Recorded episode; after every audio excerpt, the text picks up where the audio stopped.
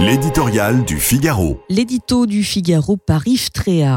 Le pari honteux de Mélenchon. Il y a quelques années, Jean-Luc Mélenchon disait vouloir construire un nouvel imaginaire politique. Dans le néant de la gauche française, son inventeur ne pouvait qu'être appelé à trouver sa place. On ne parle effectivement que de lui, mais pour combien de temps encore?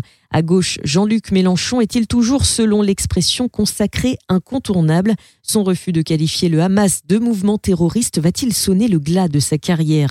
Après chacune de ses trois candidatures à la présidentielle, on s'est interrogé sur sa capacité à rebondir et à chaque fois, il a fait mentir les pronostics. Sa violente diatribe La République, c'est moi contre la force publique en 2018 à l'occasion de perquisitions à son domicile et au siège de la France insoumise ne l'a pas empêché de récolter 20% des voix quatre ans plus tard. Mieux, Jean-Luc Mélenchon a réussi à faire croire à l'issue du scrutin qu'il pourrait devenir Premier ministre.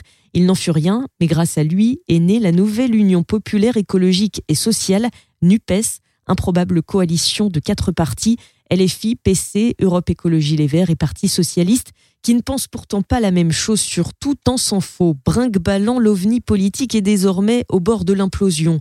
De son côté, la France insoumise est aussi plus divisée que jamais. C'est tout l'édifice bâti dans le bruit et la fureur par Jean-Luc Mélenchon qui est menacé. On sait que lui et son clan flirtent avec l'islamo-gauchisme, l'antisionisme et plus encore. On se souvient de leur participation à la manifestation du 10 novembre 2019 en solidarité avec les femmes voilées posture idéologique ou dictée par le clientélisme électoral.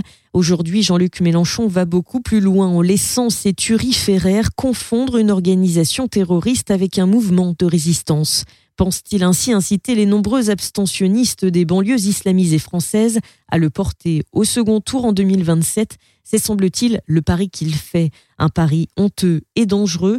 La gauche a perdu sa boussole depuis longtemps, mais avec Jean-Luc Mélenchon, elle est en train de sombrer de surcroît dans le déshonneur.